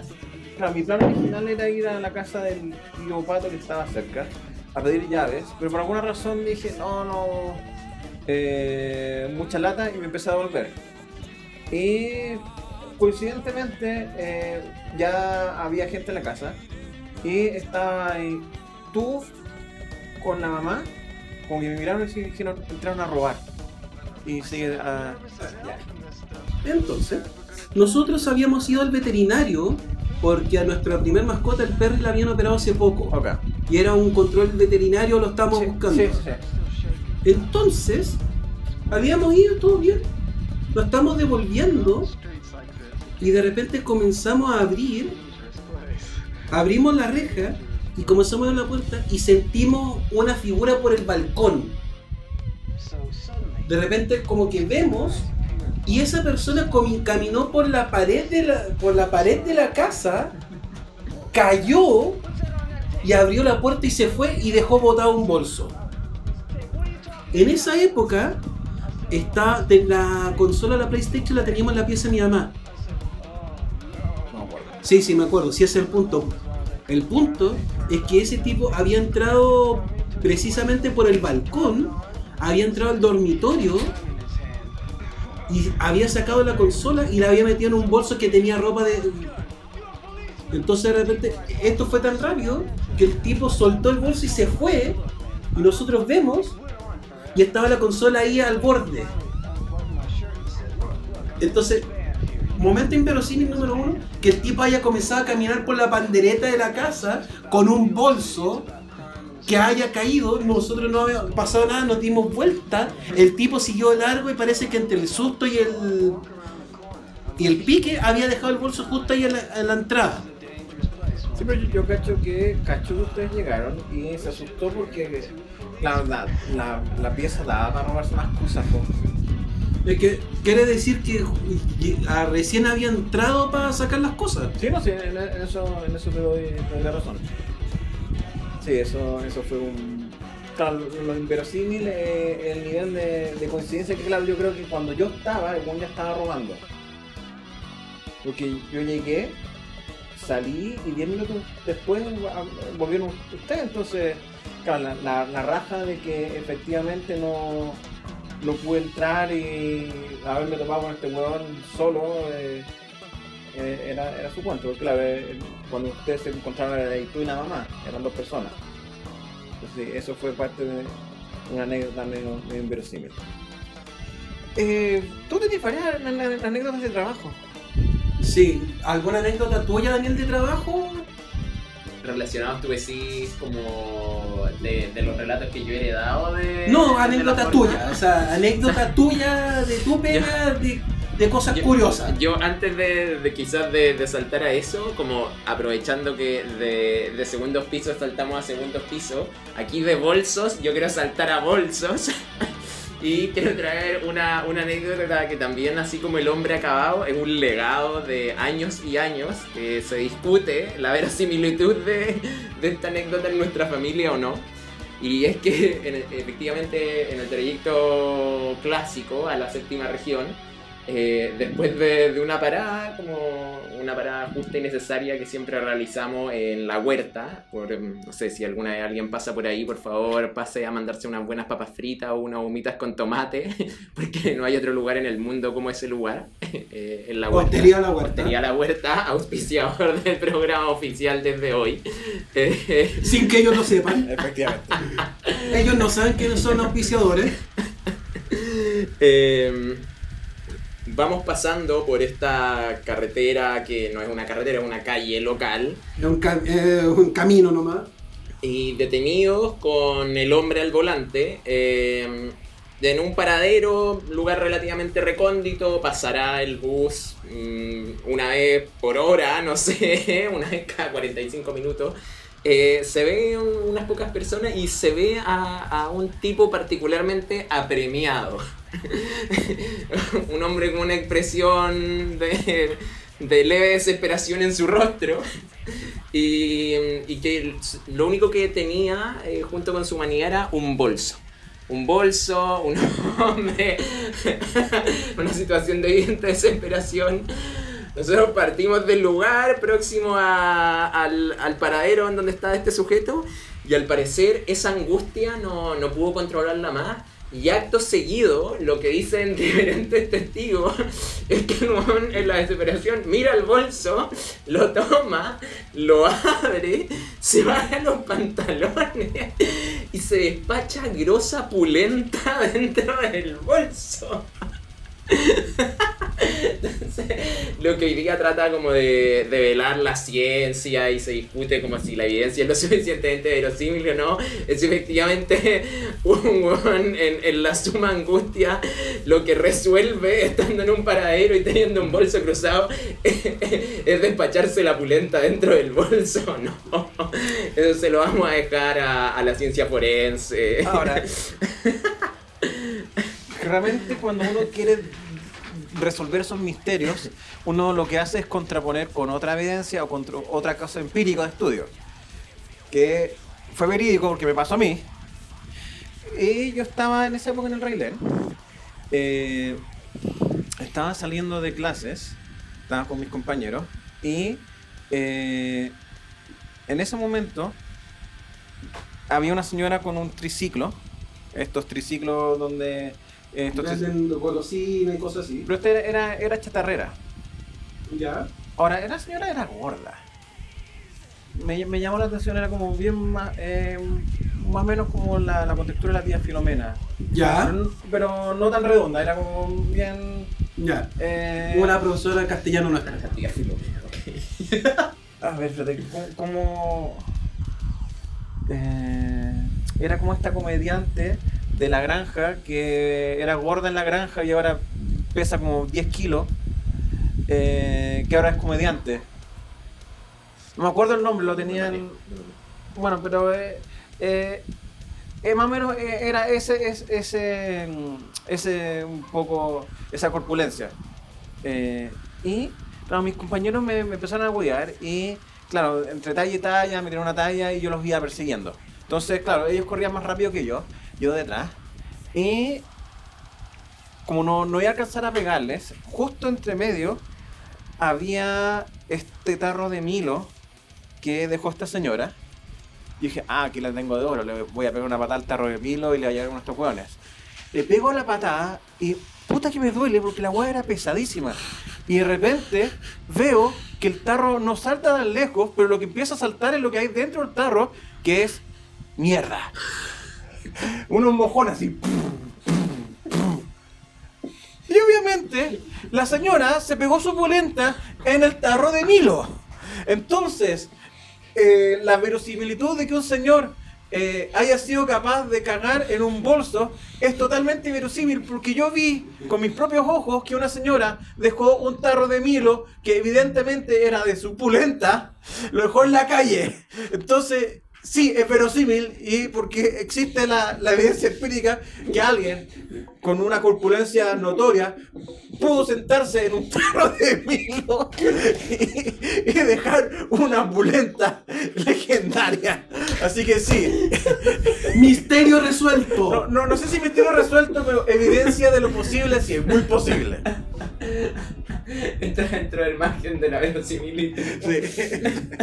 Esto en el margen de totalmente verosímil. Entonces sí, el, el hombre del bolso es muy plausible que dentro de su eh, desesperación haya optado por algo práctico y haya utilizado el, el bolso como una herramienta para eh, guardar sus excreciones. Entonces, dale, me- aquí ya empieza free flow porque me voy a empezar a acordar de cosas. Dale. Tú tenías unas anécdotas de Vega también muy buenas. La, la que me- siempre me he acordado últimamente es que, claro, la, la oficina está recién comprada, eh, o sea, recién cambiada, y habían pintado la oficina. Eh, yo había llegado, ido a saludar, y yo estaba con la polera del Slam Dunk. Y la, la polera del Slam Dunk tenía, eh, no sé, la lavaron, justo mi mamá la lavó con un detergente especial, y eh, algo le, mm, hizo una reacción química con el estampado y el estampado quedó efectivamente sensible. Entonces, claro, yo hablaba con mi jefa que eh, estaba terminando de pintar y yo me senté y sentí como me pegué en la pared. Dije, ay, qué raro, debe ser que tengo mucho calor. Recién había terminado de pintar la pared, recién. Y yo me paro y me siento como que me despego. Me doy vuelta y está el 10, porque mi polera de Slam en la parte de atrás decía eh, el 10 Shokohoku Sakuragi. Estaba calcado en rojo, en rojo. Así, Shoko, Shokoku Sa- 10 Sakuragi. Y yo en una pizza así, conche su madre, ¿qué voy a hacer? Esta weá me van a matar. Entonces, ¿qué es lo que hice? Durante la. Supuestamente iba a estar. Eh, iba a estar unas 10, 20 minutos. Tuve dos horas. Ahí hueando, así como. Puta, qué, qué bonito el aire. Apoyado en la pared. no, bueno, al principio apoyaba la pared. Así, sí, qué bueno. soy bacán. Soy bacán. Empezó a llegar más gente, sí, buena onda. Entonces llegó un momento que necesitaba pararme, así que agarré la mochila, porque puse un par de tiros y la puse ahí. Y no me fui hasta que mi jefa eh, se fuera a la oficina. Y bueno, me fui con ella. Día siguiente, llegué tempranísimo con todo lo posible para limpiar. La weá no se salía. Y no sé por qué se me ocurrió. Agarré una goma a borrar y empecé a borrar y empecé a borrar. Entonces, eh, eh, yo tenía la goma a borrar y puto se acabó. Entonces le pedí a la secretaria que era Angélica, oye Angélica, préstame la goma a borrar y era una goma a borrar nueva. Me pasó una goma de borrar nueva. Yo le entregué la goma a la mitad. Obviamente la cara me pregunta, ¿qué pasó? Yo sí, no sé. Y esto hasta ahora nunca se lo he contado a mi jefa. Eh, Ojalá no escuche el programa, si no me va a huear. Pero eso fue algo que no sé cómo pasó, pero pasó. Que efectivamente mi polera estampó la parte de atrás en la pared. Eso es una de las cosas inverosímiles que eh, yo fui partícipe. Te toca a ti. Yo trabajo en una tienda de juego de cartas y juego de tablero y accesorios que queda por el barrio República. En esa zona también hay muchas, hay locales de, em, de inter- ca- cabina de internet para imprimir cosas. Entonces, todos los días, si me falta, alguien se asoma y me pregunta, ¿imprime cosas? No, o lo mando obviamente para donde imprimen y después cargan celulares. No, ya. Pero de repente comienzan a hacer a ver preguntas raras. ¿Vende jabón? No. ¿Acá vende verduras? Pero ¿cómo alguien vende? Pero si la tienda es una tienda de juegos, ¿por qué venden dirían verdura? Ni siquiera tiene pinta de mini market. Sí, no, sí, me, es que me sorprende. ¿Vende comida para perros? Ya. Y le digo, no. Y después, el problema es que después me pregunta, ¿y para gatos? No, no, me estáis weando. No. O sea, el mismo humano. El mismo ser Te humano. dijo. Pendejo pagado. Y güey después. ¿Se fue o fue.? No, fue, entró, disculpen, ¿tiene comida para perros? No, no vendemos comida para perros. Ah, ¿y para gatos tampoco? En la misma oración. Ok. Pero es el mismo tipo el que pasaba, venía e iba. a- No, no, no, ese es Ah, otro. Ok, ok. Entonces, hay un montón más de cosas absurdas que me piden, pero esta es una historia muy particular. Era un día feriado, eh, abrimos los feriados no irrenunciables, y habían un par de personas más jugando, echando la talla. Tengo testigos de esta historia. La tienda tiene una entrada central y conecta a otro salón que tiene una ventana donde la gente se puede jugar. Llega una señora y nos dice, disculpe, ¿ustedes imprimen? No, no imprimimos. Y después nos pregunta, ¿y al lado? No señora, somos el mismo local. Ah, ya. Se sale, ca- camina dos pasos hacia, la- hacia el otro, por fuera, vemos que mira, se devuelve, entra. Usted no imprime el seguro, ¿verdad? No, no. Sale, vuelve a entrar y vuelve a preguntar, ¿pero de verdad no imprimen? No. Te lo, te lo juro que preguntó cuatro o cinco veces si imprimíamos weá. Y las cuatro o cinco veces le decíamos que no y el local al lado también el mismo y también preguntaba y era no. No entendíamos. Así que no. Entonces, y de repente tenemos una gama de clientes muy curiosos. Mi ah, compañero de pega que antes trabajaba conmigo también tiene un montón de historias propias que no voy a usurpar. Pero una de las historias más locas que me pasó fue que estábamos conversando con un, cliente que, se, jugaba, qué sé yo, y de repente estamos comentando el mundo de la música, qué sé yo, y de repente decía, no, sí, es que, no, es los artistas, qué sé yo, y de repente dice, bueno, es que igual, sí, pues igual al final del día, si los artistas, Kiss y el rock ah, hizo pactos con el demonio. Entonces yo le dije, sí, pues sí, eh, sí, pues sí tienen que vender sus almas para alimentar, y de repente me dice, ¿en serio? Y en ese momento yo, yo, lo, yo la tiré guayando, no, si venden el alma, y me dice, no, sí, en serio, si ellos vendieron el alma para ser famosos. Lo- ellos vendieron su alma al diablo para ser famosos. Ya. Y Lady Gaga también. Y ahí yo quedé como, ¿perdón? Sí, pues porque Lady Gaga vendió su alma al diablo para hacerse famosa. No la veis si vendió el alma. Si todos los artistas venden el alma porque son satánicos. ¿Qué personaje era este? Un personaje que va a la tienda. O que iba a la tienda. Ya no va. No, pero por otras razones, no. Ok. Entonces de repente conversar con gente que me diga que, el, que Lady Gaga quiso el satánico porque literalmente le vendieron el alma al diablo para hacerse famoso es como... Ya. ¿Y qué otros personajes? Bueno, gente que... Ah, de repente gente me pregunta, necesito cartas, ¿qué cartas? Tales. Y de repente, de repente me dicen, no, es que necesito tal carta. Y yo le digo, no, es que las tengo por tal o cual división. Y me salen con, sí, es que somos de San Vicente y ne- tenemos problemas para devolvernos. Obviamente ahí te están pidiendo que la vendas más barata, po. No, es que no, no, ¿Mm? no. Porque pagaron full precio, no fue eso, fue literalmente, eh, fue, fue literalmente como si yo estuviese hablando, no, ¿y cómo está el clima? Y tú me salgáis, mira, las acciones bursátiles cayeron un 5%. Ya, pero el lo de San Vicente te lo dijeron antes o después de pagar. Antes. Es que obviamente el fin era que se apedasen de tu corazón de piedra, cosa que no lo lograron. Dijeron, ay, sí, pobre huevones que vienen a la mierda. Te voy a, te voy a hacer un descuento. Y como tú tenés corazón de piedra, tú, me tú lo miraste como, puta, mala wea, paga. No, es que no tenía ningún sentido. pa- Pero es que Nicolás, e- esa era una indirecta, que tú no la pillaste porque obviamente tu corazón de piedra le dijo, no le importó. A ti te importó que era, páguenme.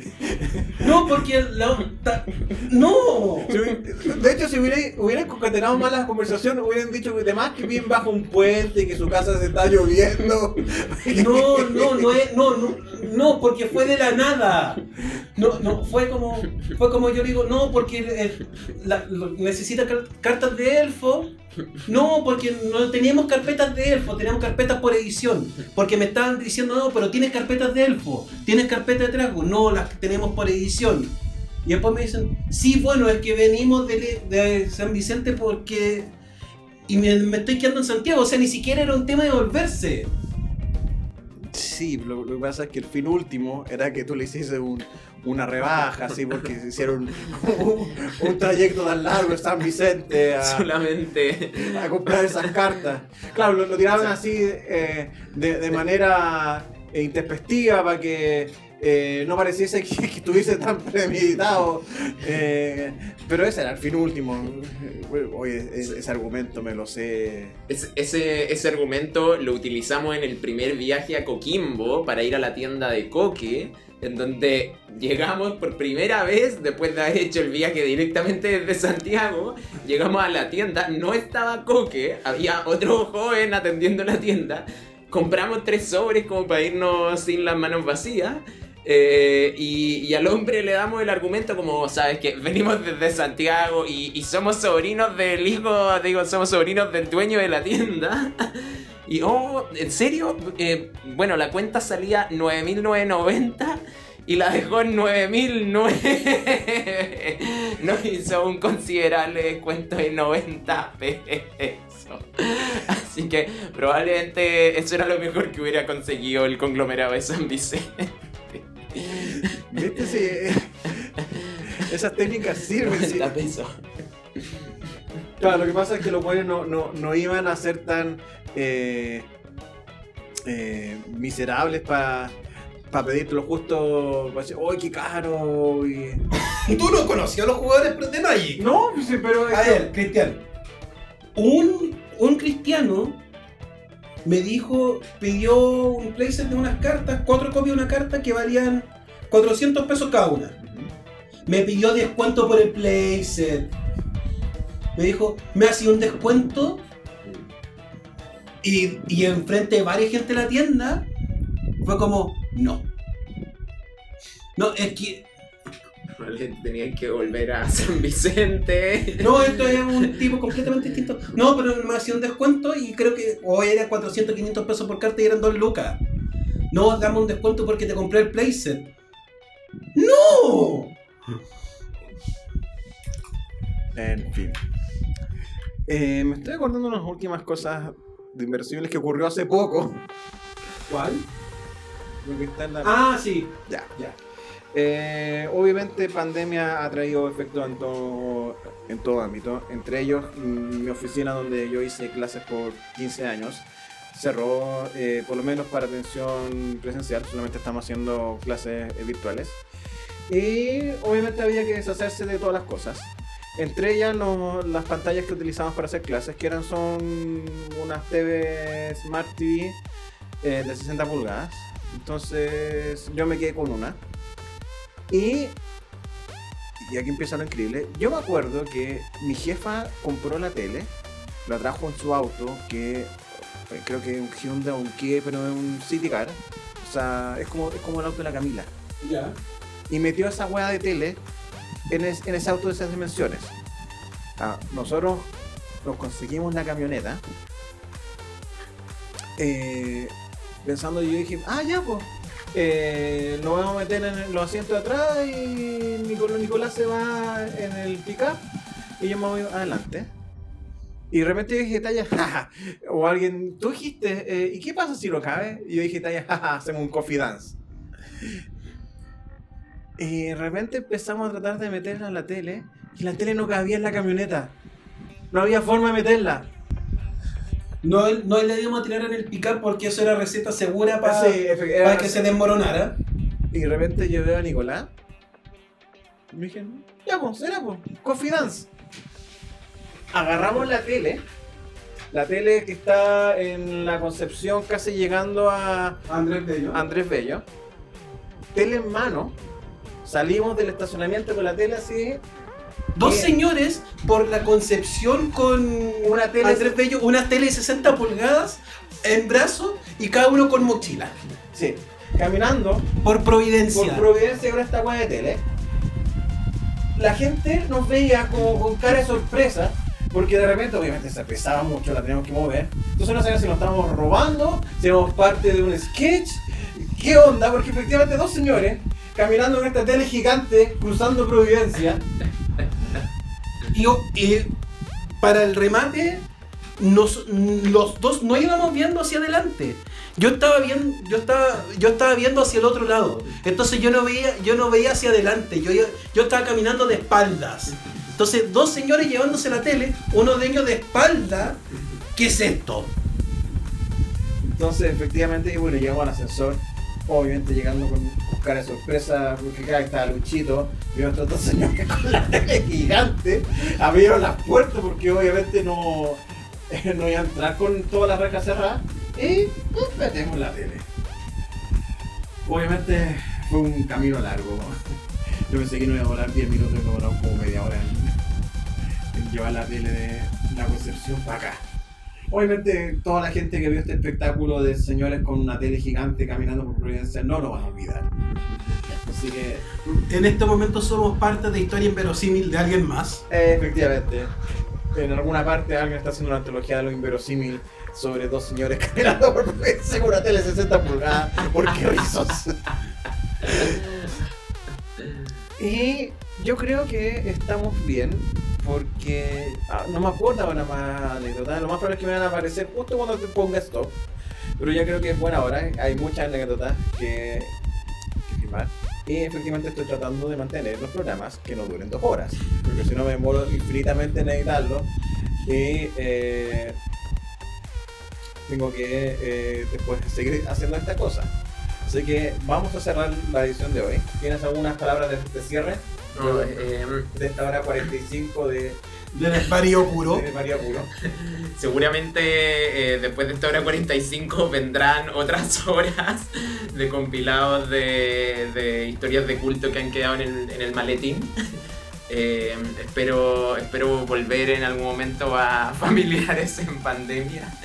Y, y bueno, hay, hay otras ideas que están bien entretenidas que en algún momento ya, Vamos. ya vendrán. Efectivamente. Ya de hecho, vendrán. me acordé la época de 31 minutos que una vez que te, te quedaste dormida en la casa, agarraste un cuaderno y empezaste a crear historias y estaba Will el Hurón. Uh, esos personajes eran increíbles. Eh, no, era Sigmund el Hurón. Sigmund el Hurón, sí. Sí, eh, Snake la ardilla, unas cosas. Voy a tratar de, de acordarme. eh, Hay que encontrar ese material. Sí, creo, creo que lo puse en, el- en mi fotolog. y Claro, hice. eh, hice, la descri- hice las, transcri- las Las transcripciones. de Sí. los personajes, sí me acuerdo. Voy a tratar de pillarlo porque está muy chistoso. Yo creo que eso da para otro capítulo de Antología de lo Inverosímil. Ahora, ¿qué va a venir la próxima semana? Eh, la próxima semana vienen dos capítulos. Eh, uno, que son las predicciones del Royal Rumble. Y luego, ¿qué ocurre en el Royal Rumble? Así que eso es lo próximo. Después eh, hay varias cosas cocinándose. Eh, no sabemos si eh, vamos a parar en febrero. En teoría no, porque yo no tengo vacaciones. O no voy a salir de esta ciudad como 5 millones de personas. Así que quizás tengamos más cosas que hacer en febrero para eso. Así que sin mucho decir. Y agradeciendo aquí a Daniel la asistencia por darnos este, este tema para esta antología del inverosímil. Esperando que tengamos una antología del inverosímil 2. Y esperando que los próximos capítulos que él sugirió podamos producirlos. Nada más que decir, gracias por venir. Ahora te puedes ir y el resto- ya, ya te comiste nuestras papas. Sí, así que nada más que decir.